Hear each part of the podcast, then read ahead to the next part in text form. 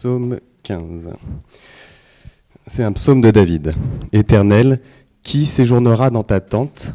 Qui demeurera sur ta montagne sainte? Celui qui marche dans l'intégrité pratique la justice. Et celui euh, et dit ce qu'il pense vraiment. Il ne calomnie pas avec sa langue, il ne fait pas de mal à son semblable, et il ne jette pas le déshonneur sur son prochain. Il regarde avec répulsion l'homme au comportement méprisable, mais il honore ceux qui craignent l'Éternel. Il ne se rétracte pas s'il fait un serment à son préjudice. Il n'exige pas d'intérêt de son argent et il n'accepte pas de dons contre l'innocent. Celui qui se conduit ainsi ne sera jamais ébranlé. Jusque-là, la parole de Dieu. Euh, nous avons lu ensemble le psaume 15. Euh, une des questions les plus fréquentes euh, qu'on pose à tous les pasteurs, c'est comment est-ce que je peux savoir que je suis sauvé? Nous, avons tous une image dans nos esprits de ce à quoi Dieu ressemble. Bien trop souvent, c'est une image d'un tyran cruel qui n'a qu'une seule envie de torturer, de détruire des gens qui sont imparfaits. Et puisqu'aucun d'entre nous n'est parfait, les chrétiens doutent facilement de si Dieu les a vraiment sauvés ou non. Euh, même si on entend tout le temps que Dieu est amour, Dieu est amour, Dieu est amour, il y a pas mal de chrétiens qui ont un peu de mal à le croire quand même, euh, qui disent, OK, Dieu est amour pour tous les autres, mais pour moi, sûrement, il m'aime pas plus que ça. Le psaume 15, quand on le prend dans le contexte de toute la Bible, nous donne une des meilleures réponses à cette question, de comment on peut savoir qu'on est sauvé. Alors, il faut, faut, dire que pris tout seul, ce psaume est terrifiant. Ce psaume est, vraiment effrayant. Mais pris dans le contexte de toute la Bible, sa réponse à cette question, comment savoir que je suis sauvé, est merveilleuse et, très très riche. Dans ce psaume, David pose la même question, donc sous une autre forme au début, et puis il nous donne une réponse à, cette question-là.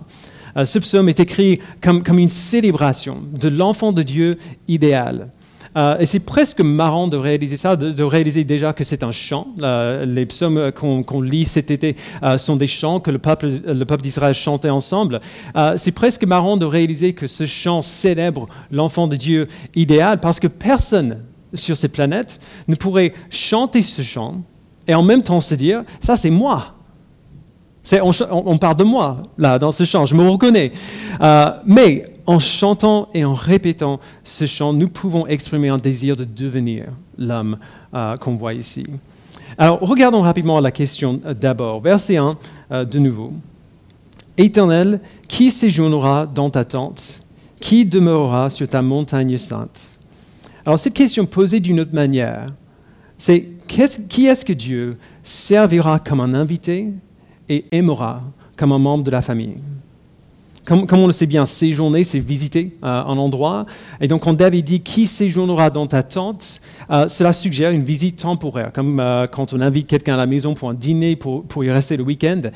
Qu'est-ce qu'on fait quand on reçoit un invité à la maison? On lui montre de l'hospitalité, on lui amène quelque chose à manger, à boire, on sert notre invité. La deuxième question, qui demeurera sur ta montagne sainte, parle de quelque chose de bien plus permanent. Euh, la, sainte montagne de Dieu est la montagne sur laquelle son temple est bâti. C'est la maison même de Dieu. Si on demeure avec quelqu'un, au sein de sa maison, on est comme de la famille, ou alors on est euh, de la famille. Si on demeure sur la montagne sainte de Dieu, on fait partie de sa famille. Alors du coup, qui est-ce que Dieu servira comme un invité et aimera comme un membre de la famille? On, va voir la réponse à la question mais pour y arriver, on va devoir y, euh, procéder de manière un peu, un peu étrange. Euh, on n'ira pas plus loin dans ce psaume pendant quelques minutes, parce qu'avant euh, d'y aller, il faut qu'on fasse un peu de travail pour bien comprendre la réponse que David donne à, cette question. Et, d'ailleurs, c'est ça qu'on va faire avant la pause. On va faire une pause pour chanter, pour nous lever, pour nous réveiller un petit peu, et puis on va revenir au psaume après. Donc, nous avons déjà lu le psaume. Du coup, nous savons ce que David il dit. Il donne une liste de qualités que celui qui demeure sur la montagne, euh, sainte de Dieu euh, possède. On va euh, les, voir en détail tout à, l'heure, mais même après une lecture rapide et superficielle de ce texte, est-ce qu'on peut dire qu'il y a quelqu'un ici qui possède toutes ces qualités à la perfection? Bien sûr que non. Euh, c'est pour ça que ce psaume serait terrifiant si on le prenait tout seul. Parce que la réponse à la question qui demeurera sur ta montagne sainte serait personne. Absolument personne. Aucun d'entre nous ne peut vivre comme ça. Nous avons tous tendance à aller à l'encontre de notre parole, de dire des choses euh, qu'on ne devrait pas dire, de vaciller euh, dans notre allégeance à, Dieu, de chercher notre gain avant celui des autres et ainsi de suite. Et donc la première, réponse à la question qui séjournera dans ta tente, qui demeurera sur ta montagne sainte, serait aucun d'entre nous, mais euh, une autre personne. un seul homme de toute l'histoire humaine. Un seul homme ne, possède les qualités que nous voyons décrites dans le psaume 15. La Bible est, est très très claire que la seule personne qui a vécu ainsi est Jésus-Christ lui-même. Et c'est cela la première chose que nous devons comprendre. Chaque enseignement moral dans la Bible, comme, celui-ci, fait plusieurs choses en même temps. Il nous montre déjà comment nous devrions vivre, comment, comment Dieu nous appelle à vivre, ce que nous devons faire, et il nous montre toutes les manières dont nous ne faisons pas ces choses-là. Euh, il nous montre l'idéal, et puis il nous met devant le miroir en, disant, mais vous savez bien que vous n'êtes pas vraiment comme ça. Et en même temps, chaque enseignement moral dans la Bible euh, montre qui Jésus est et qui il est pour nous. Qu'est-ce qu'on répète constamment ici? Qu'est-ce que la première bonne nouvelle de l'Évangile? C'est que Jésus-Christ a vécu la vie que nous aurions dû vivre. Euh, quand, nous disons cela, il ne faut pas regarder plus loin que les enseignements moraux de la Bible pour savoir quelle vie Jésus a vécue. Faites une liste de tous les enseignements moraux dans la Bible. Christ a vécu comme ça, jusque dans les moindres détails. Et nous devons toujours nous souvenir que non seulement Christ a vécu cette vie parfaite et sans péché, il a vécu cette vie à notre place, pour nous. Il est parfait, nous sommes imparfaits et pécheurs. C'est ça qu'on entend par le mot péché quand on le dit. C'est rater le cible de la justice parfaite de Dieu à cause de notre rébellion naturelle contre lui. Alors du coup, qu'est-ce que Christ a fait? Il a changé de place avec nous. Il a pris notre péché, il a pris notre désobéissance, notre rébellion sur lui-même, et il a subi la punition que nous méritons pour ce péché-là. Et en échange, il nous a donné sa vie parfaite. Donc cette vie, euh, cette vie euh, de l'homme du psaume 15. Il nous a donné sa vie et il a placé sur nous. C'est ça l'image que Paul donne dans Galates euh, chapitre 3 quand il dit en effet, vous tous qui, qui avez été baptisés en Christ, vous vous êtes revêtus de Christ. Alors maintenant, quand Dieu nous regarde, il ne prend plus en compte notre péché actuel, parce que ce péché a été cloué à la croix, mis à mort avec Jésus-Christ. Maintenant, quand il nous regarde, il voit la vie parfaite de Christ que nous portons comme un vêtement. Et il nous déclare aussi juste que Christ lui-même. Du coup, quand l'Esprit nous donne la foi en Christ et nous nous revêtons de la vie parfaite de Christ, aux yeux de Dieu, nous devenons cet homme. Nous, devenons ceux et celles qui, pourront séjourner dans sa tente, qui pourront demeurer sur sa montagne sainte. Parce que ce n'est pas notre obéissance au commandement de la Bible qui nous sauve, mais l'obéissance de Christ pour nous. Alors jusque-là, c'est déjà une nouvelle incroyable, mais ce n'est que le début. Ce n'est que, l'entrée euh, euh, euh, dans laquelle on entre dans ce qui suit. Maintenant, nous devons savoir quelle différence cela fait pour nous. Pourquoi est-ce que Dieu nous donne des commandements si Christ a déjà obéi à notre place? À quoi ça sert?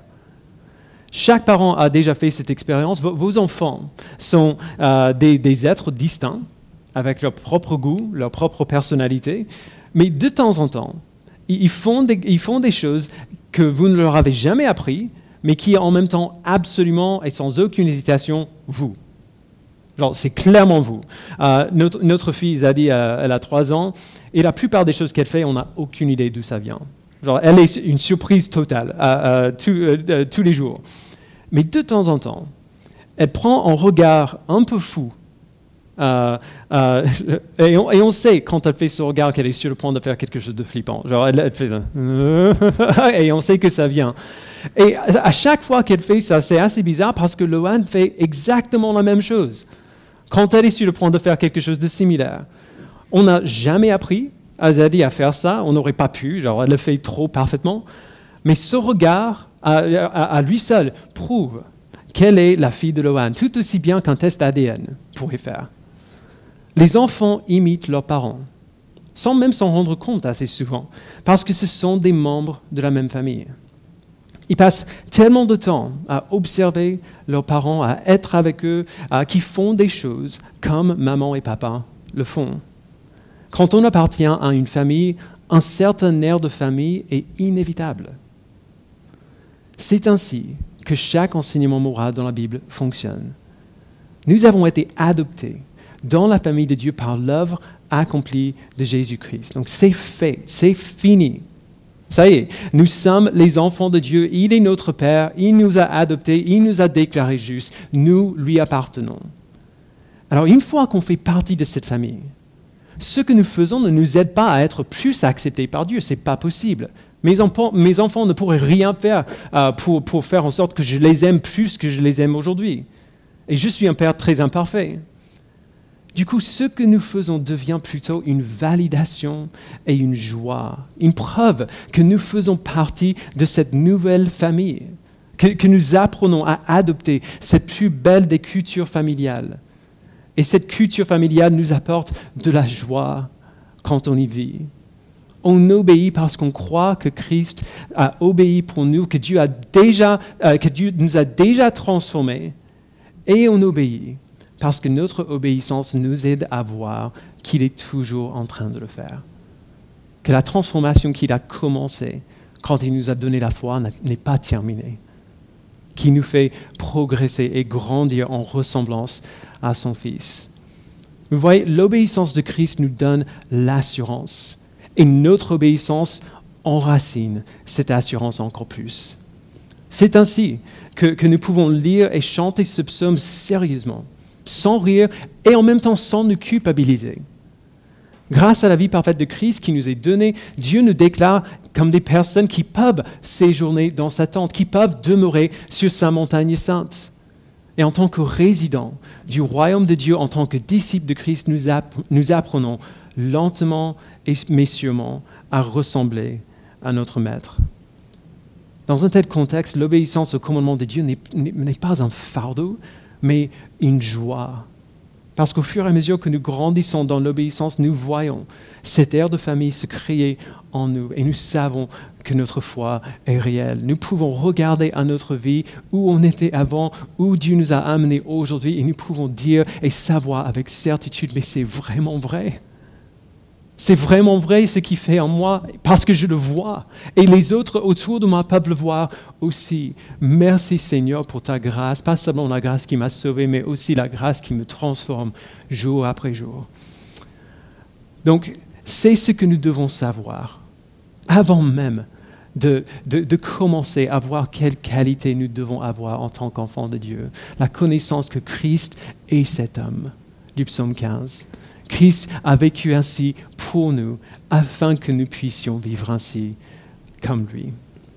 Alors résumons, le psaume 15 et, chaque enseignement moral de la Bible décrit en gros deux types de justice. Il décrit la justice parfaite de Jésus-Christ que nous portons maintenant, parce que Christ est le seul homme qui a parfaitement vécu euh, comme, euh, comme cela.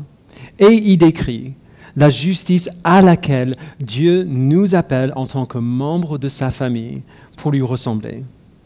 Alors du coup, à quoi est-ce que Jésus-Christ ressemble? À quel type d'homme et de femme nous appelle-t-il à, devenir? Comment les membres de la famille de Dieu euh, doivent vivre? C'est cela que le psaume 15 euh, nous explique. Alors, rappelons-nous bien que cette liste n'est pas exhaustive. Euh, il y, a plein d'autres enseignements moraux euh, dans la Bible, comme le sermon sur la montagne, par exemple, et ainsi de suite, qui nous donnent beaucoup plus de détails. ce qu'on voit ici est un survol qui est plutôt général, mais c'est un survol qui, pique quand même. Okay donc, donc on, on, va les prendre vraiment petit à petit. La première qualité d'un homme de Dieu qu'on voit ici, c'est l'intégrité. Donc, lisons à partir du verset 1 de nouveau. Éternel, qui séjournera dans ta tente Qui demeurera sur ta montagne sainte? Celui qui marche dans l'intégrité, pratique la justice et dit ce qu'il pense vraiment. Alors cette personne fait ce qui est juste et non pas ce qui est facile. Elle fait ce qui est juste, non pas ce qui l'apportera ou qui lui apportera facilement du bonheur. Il, pratique la justice. Et cette, phrase-là, il pratique la justice, c'est peut-être la description la plus simple de quelqu'un qui obéit au commandement de Dieu. Pas quelqu'un qui est parfait, mais qui, qui fait ce qui sait être la, la, volonté de Dieu, comme il a révélé dans sa parole. Euh, quand je fais des entretiens euh, avant le baptême, je termine toujours ces entretiens par la même question. Est-ce qu'il y a un domaine de ta vie que tu n'as pas donné à Christ? Pas est-ce qu'il y a un domaine euh, dans lequel tu luttes, on devrait tous lutter contre le péché et la tentation à chaque instant, mais est-ce qu'il y a des domaines que tu retiens de manière consciente? Genre, euh, Christ, euh, tu peux prendre ce domaine, ce domaine, ce, domaine, mais celui-là, je suis désolé, il, faut, il, faut, que je garde pour moi. C'est juste trop dur de lâcher. La réponse de chaque chrétien à cette question devrait être non on lutte peut-être pour lui donner ce domaine. Il y a sûrement plusieurs domaines euh, qu'on ignore, euh, qu'on ne lui a pas encore donné. Mais quand Dieu révèle aux chrétiens un domaine de sa vie qu'il garde encore pour lui-même, un domaine où il reste désobéissant encore aujourd'hui, le réflexe de ce chrétien devrait être de répondre tout de suite en disant Pardonne-moi Seigneur. Je n'avais pas vu ça avant. Prends-le, prends cela. Aide-moi à te suivre aussi dans ce domaine de ma vie. Aide-moi à t'obéir dans ce domaine aussi. C'est cela que veut dire pratiquer la justice. Et c'est ça le premier composant de la vraie intégrité. Et la deuxième qu'on voit ici, c'est que cette personne est honnête. Euh, il n'y a pas de sens caché derrière ses paroles, il n'y a pas d'ambiguïté qui masque ce qu'elle pense vraiment. Euh, une personne d'intégrité dit ce qu'elle veut dire et elle veut dire ce qu'elle dit, même si c'est difficile. Alors bien sûr, il y, aura parfois des choses qu'elle ne va pas partager euh, pour plein de raisons, mais elle, ne va pas dire une chose euh, alors qu'elle pense vraiment une autre chose. S'il y a un conflit à adresser, elle le fait. S'il y a un encouragement à donner, elle le donne. Euh, si elle dit qu'elle fera quelque chose, elle le fait. L'homme qui demeure avec Dieu est un homme qui a de l'intégrité. Donc la deuxième qualité d'un homme de Dieu qu'on voit, c'est la maîtrise de soi. Verset 3. Il ne calomnie pas avec sa langue, il ne fait pas de mal à son semblable et il ne jette pas le déshonneur sur son prochain. Alors c'est important de, voir que David parle de la maîtrise de soi dans deux domaines, dans nos actes et dans nos paroles. Cet homme, déjà dans les actes, ne fait pas de mal à son semblable. Il agit envers les autres comme Dieu l'appelle à agir. Encore une fois, il fait, pas ce qui est, il fait, il fait ce qui est juste, non pas ce qui le rendra personnellement heureux à ce moment-là. Euh, la plupart euh, des gens imaginent euh, qu'ils ont plutôt bien maîtrisé ce commandement, peut-être. Je suis quelqu'un de gentil. Je ne fais pas de mal à, qui que ce soit. mais c'est plus dur quand le commandement parle de la langue et pas seulement des actes. cet homme ne calomnie pas avec sa langue, c'est-à-dire qu'il ne dénature pas la vérité pour attaquer le caractère de quelqu'un d'autre. Alors, la, calomnie, c'est quelque chose que la plupart des chrétiens, reconnaissent euh, comme un péché assez rapidement. on sait qu'on ne, devrait, pas raconter des mensonges euh, à propos de quelqu'un pour attaquer son caractère. Mais encore, ça devient plus difficile quand on prend en compte le deuxième type de langage que David mentionne ici. Cet homme ne jette pas le déshonneur sur son prochain. Alors, il ne dit pas qu'il faut se taire quand on a quelque chose à dire qui est difficile à dire. Euh, ou, qui, euh, ou qui même euh, qui, sera de l'ordre d'une reproche qu'on fait à quelqu'un d'autre. David dit qu'il ne faut pas faire des efforts pour construire un, narratif négatif au sujet de quelqu'un d'autre. Alors, au cas où ce n'est pas clair, laissez-moi vous donner un scénario plausible de comment ça peut se passer dans l'Église. Malheureusement, ça arrive assez souvent. Quelqu'un commet un péché et tu le vois. tu es dérangé, tu es gêné et tu as raison d'être gêné par ça. Et du coup, quand, tu es ensemble avec, avec, des amis proches, les gens qui euh, tu te confies, tu leur dis ce que cette autre personne a fait. La plupart du temps, quand on fait ça, on n'y pense même pas. Euh, genre, on parle et ça sort. Euh, on, parle de ce, qu'on a sur le cœur et ça nous pèse. et parfois même, on a de bonnes intentions derrière. Peut-être on veut, on veut en discuter pour savoir un peu comment on peut aider cette personne, comment faire. Mais peu importe l'intention, ce n'est pas ainsi que Jésus nous appelle à gérer la situation. Qu'est-ce qu'il nous a dit euh, dans Matthieu 18, verset 15 Si ton frère a péché, va et reprends-le seul à seul. Si tu écoutes, tu as gagné ton frère. Alors, s'il si, ne t'écoute pas, euh, à, ce moment-là, on peut peut-être impliquer euh, quelqu'un d'autre. Mais même dans ce cas-là, c'est dans la présence du frère en question. du frère qui a péché, et non pas en petit comité où la personne concernée ne peut pas répondre. Les chrétiens sont appelés à faire tout leur possible pour maintenir l'unité dans l'Église, comme on l'a vu dans 1 Pierre euh, chapitre 3. Et la manière facile de briser, euh, de briser cette unité, c'est de décrire aux autres les défauts et les péchés de notre frère ou de notre sœur, avec pour résultat que les autres le voient différemment. Ça crée une brèche là où il n'y en avait pas avant. C'est d'autant plus sérieux si on n'a pas déjà essayé de réparer l'unité qui a été brisée entre nous et la personne concernée d'abord. Vous voyez un peu le, problème, ce genre de comportement va totalement à l'encontre de l'amour que, Paul nous appelle à avoir dans 1 Corinthiens 13, ou qui nous décrit en tout cas dans 1 Corinthiens 13, quand il dit l'amour pardonne tout, il croit tout, il espère tout. Autrement dit, l'amour donne le bénéfice du doute. Il prend le temps de poser la question, qu'est-ce que cette personne vit qui l'a poussé à agir ainsi?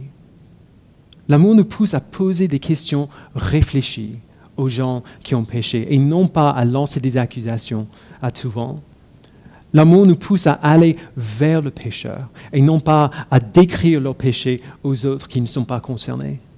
L'amour nous pousse à aider le pécheur à guérir, à mettre à mort son péché et non pas à créer une distance entre lui et les frères et sœurs dont il a besoin pour grandir. Alors évidemment, je sais à quel point c'est difficile.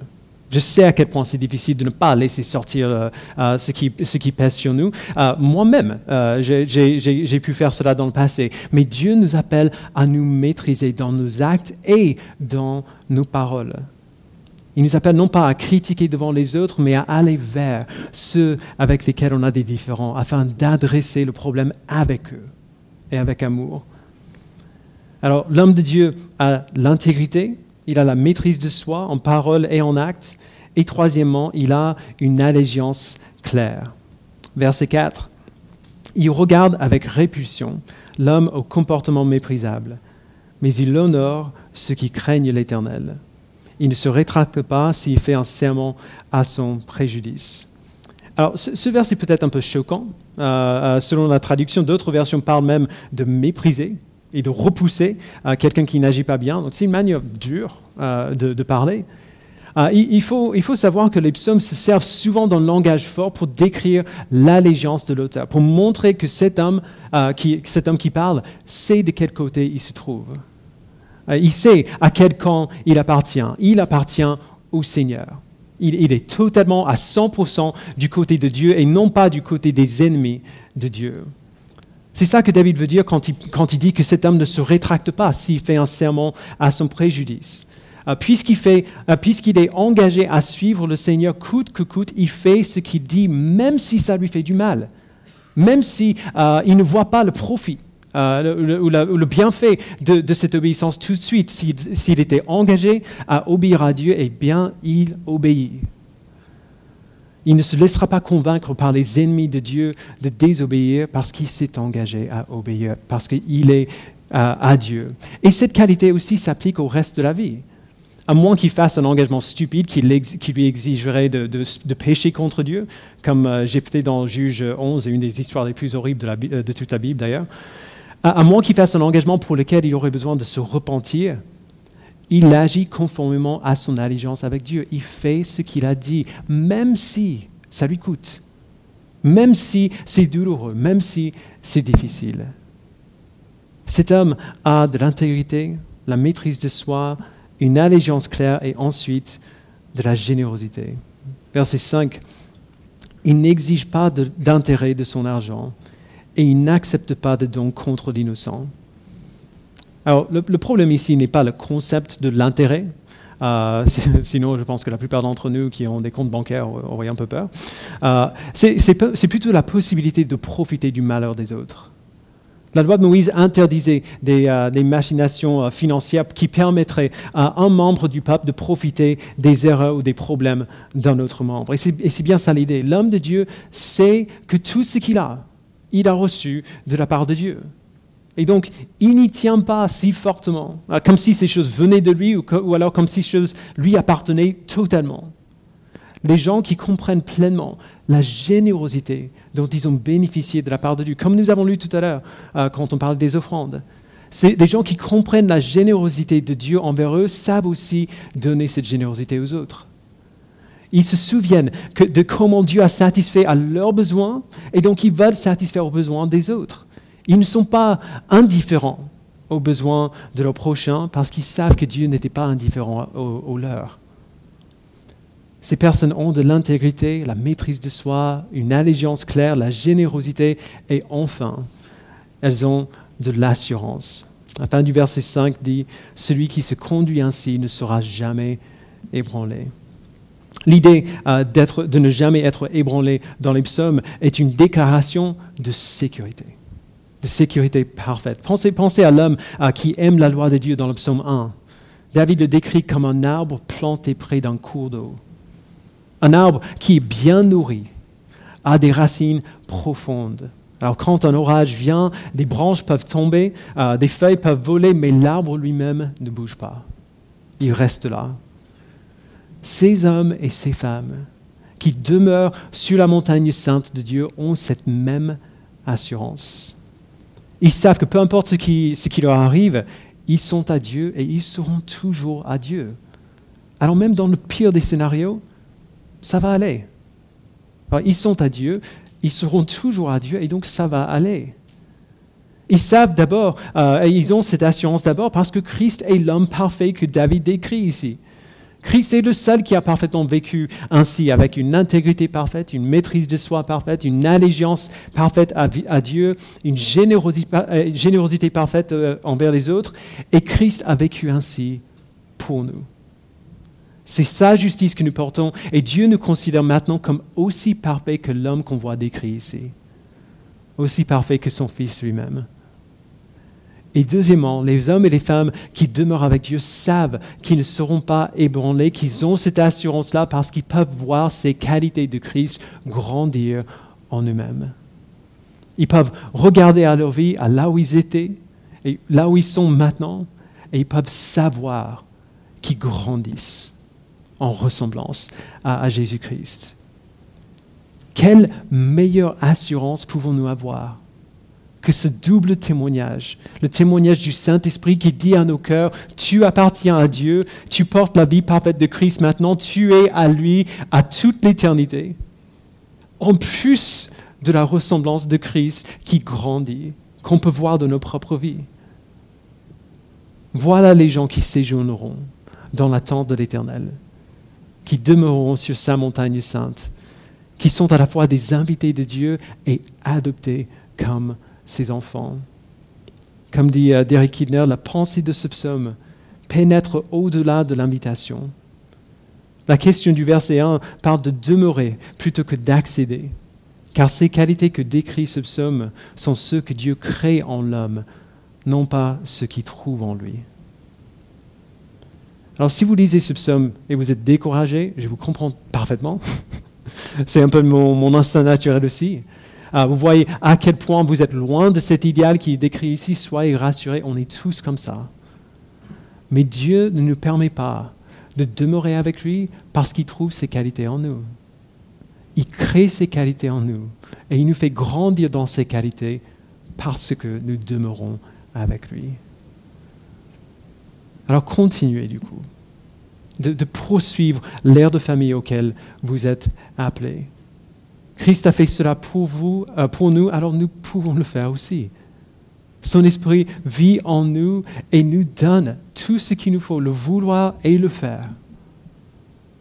Soyons des hommes et des femmes d'intégrité, de maîtrise de soi, des hommes et des femmes engagés et généreux. Et grandissons pour devenir ces hommes et ces femmes qui ont cette assurance totale sachant que Christ a tracé la route pour nous, que Christ a vécu cette vie pour nous, et que si nous grandissons ainsi, il nous préservera. Il fera en sorte que ces qualités soient créées et grandissent en nous, parce que nous demeurons avec son Père. Je vous invite à, prier avec moi. Père, nous te remercions infiniment pour la réponse de Jésus-Christ à ce psaume. Pas une réponse verbale, qu'il a donné, mais la réponse de sa vie. Qui peut demeurer avec toi? Évidemment ton Fils, parce qu'il a vécu ainsi. Et maintenant, nous sommes en lui. Alors s'il était avec toi, nous sommes avec toi aussi. Merci Père pour cette grâce que nous ne méritons pas du tout. Pour le bienfait de pouvoir nous asseoir au pied de notre Maître et contempler son visage, contempler sa vie et voir à quoi, à quoi tu nous fais ressembler. Donne-nous, Père, de faire tous nos efforts avec l'aide de ton esprit pour obéir à ta parole, pour vivre comme Christ a vécu, pour vivre comme cet homme du psaume 15 et, pour tout, euh, et qui vit euh, selon tous les enseignements moraux que nous avons dans la Bible. Donne-nous de tout ressembler en tous les points avec l'aide de ton esprit, afin que tu sois glorifié par notre vie et afin, et afin aussi que nous puissions voir des, des preuves claires et concrètes de ton œuvre en nous. Permets-nous de regarder à notre propre vie et de nous dire, mais je le vois changer. Je vois ce qu'il fait en moi. Et permets-nous de nous encourager les uns les autres aussi. De nous observer les uns les autres et de voir cette croissance dans nos frères et sœurs, de ne jamais hésiter à dire les uns aux autres, je sais ce que Dieu a fait en toi parce que je le vois. Donne-nous, Père, de grandir ensemble en tant que famille, en tant que tes enfants. Merci Père pour cette assurance que nous demeurons avec toi et que nous demeurerons avec toi à jamais. C'est au nom de Jésus-Christ que nous le prions. Amen.